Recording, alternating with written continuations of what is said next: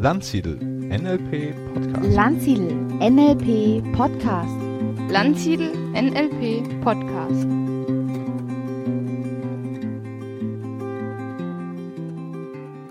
Herzlich willkommen zu einer neuen Folge des Landsiedel NLP Podcasts. Extremsport nach Verletzung. Die Vorgeschichte.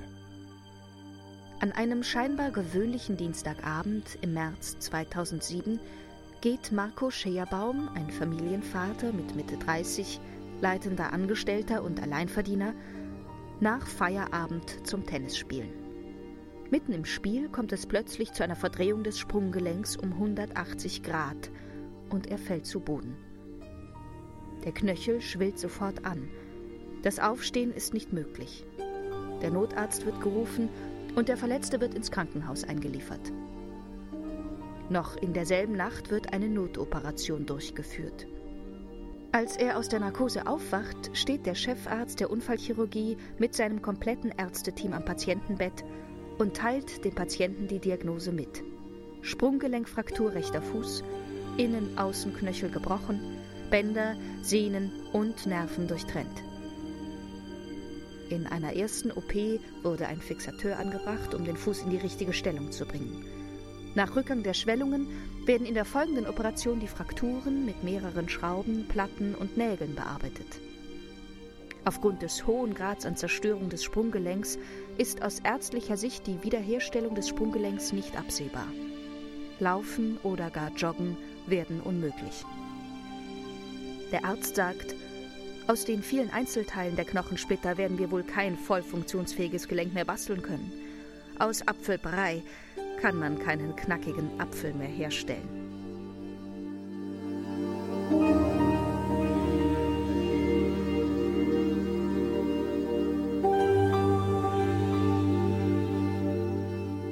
NLP ist ein mächtiges Werkzeug, wenn es darum geht, sein Denken, Fühlen und Handeln so zu verändern, dass wir uns das Leben so schaffen, wie wir es wirklich wollen. Marco Scherbaum Glaubenssatzarbeit mit NLP Marco Scherbaum liegt nach der Visite geschockt im Bett. In seinem Kopf hört er immer wieder die Aussage des Arztes. Der Glaubenssatz Ich werde nie wieder laufen können steht im Raum. Marco Scherbaum weiß, dass die Art und Weise, wie wir unsere Welt konstruieren, woran wir glauben, unser Leben ganz entscheidend beeinflusst. Er beginnt ganz gezielt mit Hilfe von NLP an diesem Glaubenssatz zu arbeiten. Als erstes geht er die Dilz-Pyramide mit dem Glaubenssatz durch. Er sieht dabei seine Identität als Krüppel, der von einer Physiotherapie zur anderen geht und nur auf Krücken laufen kann. Die NLP-Vorannahme, Menschen haben alle Ressourcen für jede gewünschte Veränderung in sich, gibt seinem Denken eine andere Richtung und er startet mit einem gezielten Selbstcoaching. Mit Hilfe der Diamond-Technik verändert er seine Sichtweise auf das Problem. Aus dem Satz Ich kann nicht mehr laufen entwickelt er das Gegenteil als Ziel. Ich werde Extremsportler. Mit gesteigerter Flexibilität geht er mit der Situation um und verwandelt das Problem in eine große Herausforderung. Im nächsten Schritt verwendet Marco Scherbaum die Walt Disney Strategie und entwickelt sein Ziel weiter. Ich werde Triathlet. In der Rolle des Realisten entwickelt er dabei kleine Schritte, setzt Etappenziele und Meilensteine auf dem langen Weg von den Krücken bis zur Extrembelastung für das Gelenk. Mit Hilfe der Submodalitäten aus dem NLP gelingt es Marco Scherbaum, den schmerzlichen Anblick seines Fußes klein und schwarz-weiß werden zu lassen. Auch beim schmerzhaften Körpergefühl helfen ihm die Submodalitäten, seine negativen Gefühle abzuschwächen. Marco Scherbaum definiert sein Ziel mit Hilfe der wohlgeformten Zielkriterien aus dem NLP genauer.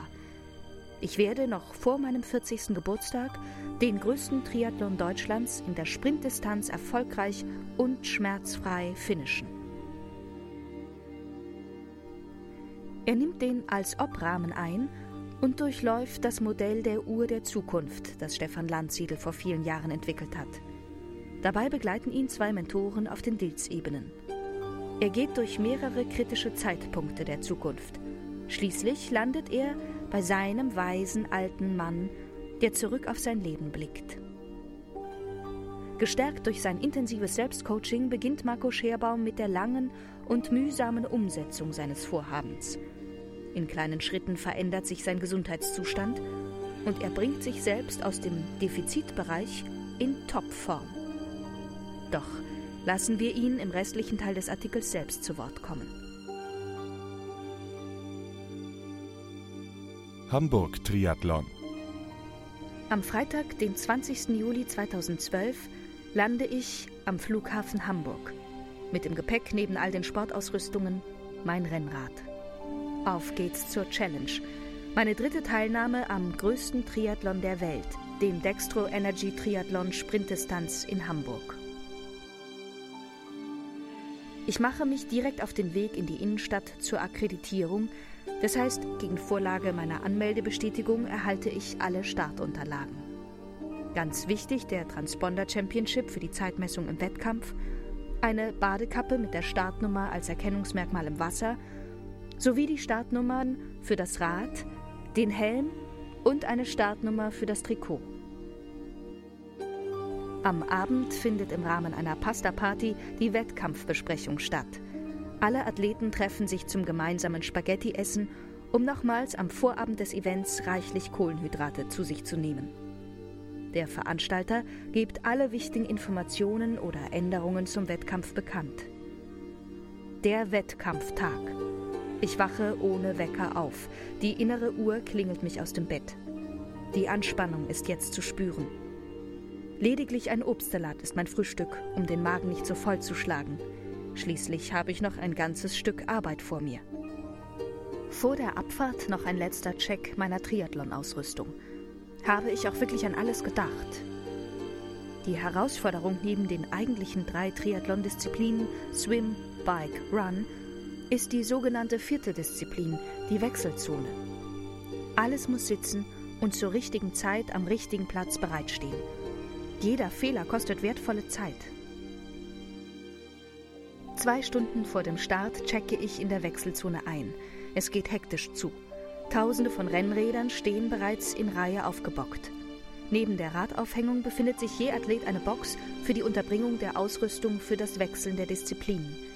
Jetzt muss jeder Handgriff sitzen.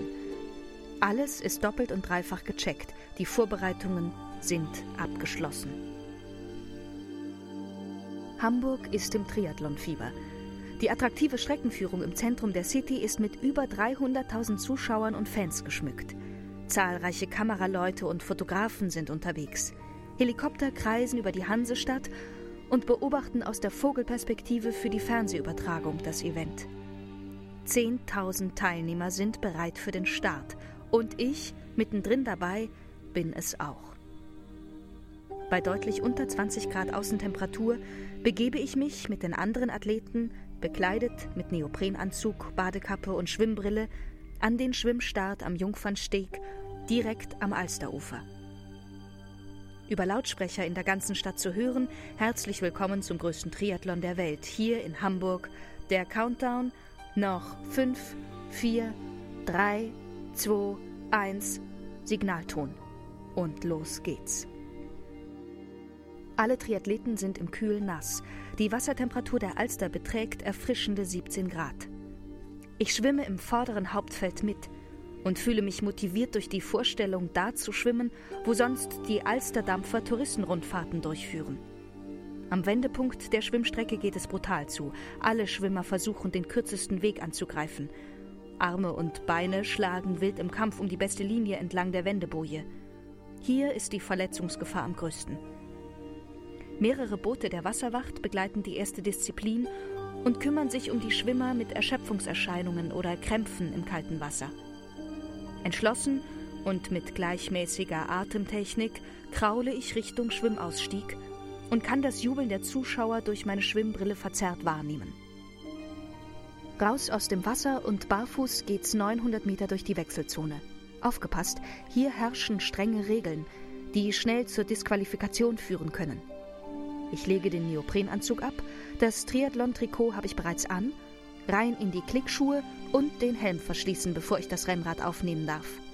Das Rad wird bis zum Ende der Wechselzone geschoben. Und erst bei der Zeitmessung springe ich auf das Rad und trete in die Pedale. Die ersten Kilometer brauche ich, um den richtigen Rhythmus nach den ersten Anstrengungen zu finden.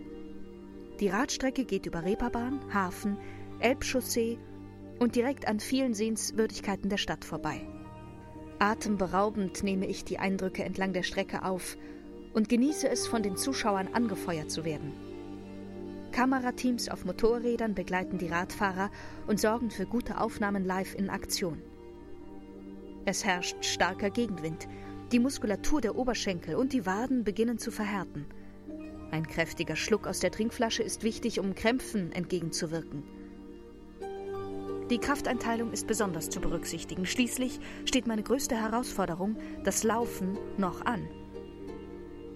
Am Ende der Radstrecke bezwinge ich auf einer Ansteigung noch einige Konkurrenten und werde von Eventfotografen bereits erwartet. Die Zeitmessung über den Chip am rechten Fuß ist erfolgt und ich renne mit dem Rad wieder durch die Wechselzone, um mich für die letzte Disziplin zu rüsten. Das Rad ist eingehängt, der Helm kommt ab und ich wechsle nur noch schnell die Schuhe. Und schon befinde ich mich auf der Laufstrecke entlang der Alster. Unglaublich, welche Stimmung am Rande der Strecke herrscht. An einer Verpflegungsstation werden mir im Laufen Bananenstücke und Wasserbecher gereicht. Mit Blick auf die Skyline der Hansestadt nehme ich die Eindrücke und Stimmung der Laufstrecke bewusst wahr und genieße es zu laufen. Das Größte ist es, auf der Zielgeraden einzubiegen. Ein letzter Spurt, ein letzter Sprint, umjubelt von den Zuschauern auf der Tribüne und nun der spektakuläre Zieleinlauf am Hamburger Rathausmarkt. Ein tolles Gefühl nach dem Finish, seinen Namen mit der Zeit am Zieltor eingeblendet zu sehen. Sofort wird die Finisher-Medaille verliehen und um den Hals gelegt. Geschafft, finished. Im Athletendorf wartet nun eine professionelle Massage auf alle Teilnehmer, um die Spuren des Wettkampfs zu lindern. Es ist für mich eine großartige Erfahrung, beim größten Triathlon der Welt in der Sprintdistanz in Hamburg teilzunehmen und zu finishen. Marco Schierbaum, Finisher des Dextro Energy Triathlon Hamburg 2009, 2010, 2012. Entscheidungen muss man schon selbst treffen. Wer das Entscheiden anderen überlässt, wird seinen persönlichen Sinn nicht finden. Marco Scherbaum